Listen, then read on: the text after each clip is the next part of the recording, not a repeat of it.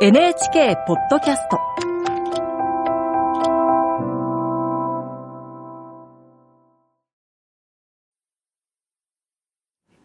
こんばんは、作家の高橋源一郎です。10年以上前のことでした。瀬戸内海に浮かぶ岩井島という小さな島を訪ねたことがあります。岩井島の人たちは近くにできる原発に何十年も反対し続けていました。けれども僕が訪ねたのは別に見たいものがあったからです。島の産業は米とみかんと漁業。けれども高齢化が進み、若い人たちは島の外へ出て、老人ばかりが残るようになっていました。平地がほとんどないこの島では、稲は棚田で作ります。急な斜面に彼らの祖父や曽祖父が石を積み上げ水田を作ったのです。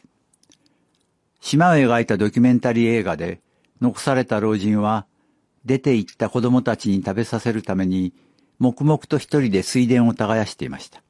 そして、こんな風に話します。次の代で田んぼはなくなるだろう。耕す者などいなくなるから。そして、田んぼも元の原野に帰っていく。そう言って、微笑むのでした。海と空の眩しい青に囲まれて、島の一番高いところまでうねうねと続くコンクリートの道を僕は歩きました。道の周りはみかん畑。けれどもその大半はすでに工作が放棄されて原野に戻っていました。畑の主人は老いて亡くなり、継ぐ者がいないからです。途中で取ったみかんをカゴにいっぱい積み、道路の隅に腰掛けている老農夫に出会いました。彼は歩いている僕にみかんを何個も手渡し、食べなさい、と言ったのでした。彼らはまだ生きているでしょうか僕が行った時およそ500名だった人口は今では300を切ったそうです。時々僕はあの島のことを思い出します。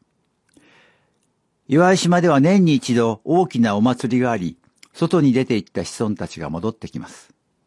彼らには戻ってもいい場所があったのです。そしてその場所を守ろうとしている老人たちも。あらゆる物語の原型は、ふるさとを出て放浪し、やがて帰郷する、そういうものとされています。日本最古の物語、竹取物語でも、主人公のかぐや姫は、ふるさとの月に戻るのです。けれども、僕にはもう戻るべき場所がありません。両親の実家は、どちらももうないのです。親戚たちが集まることも、先祖の供養をする機会もなくなりました。仕方のないことだと思います。けれど時々僕は無償に帰りたいと思うのです。でも、どこへ帰ればいいのでしょうか。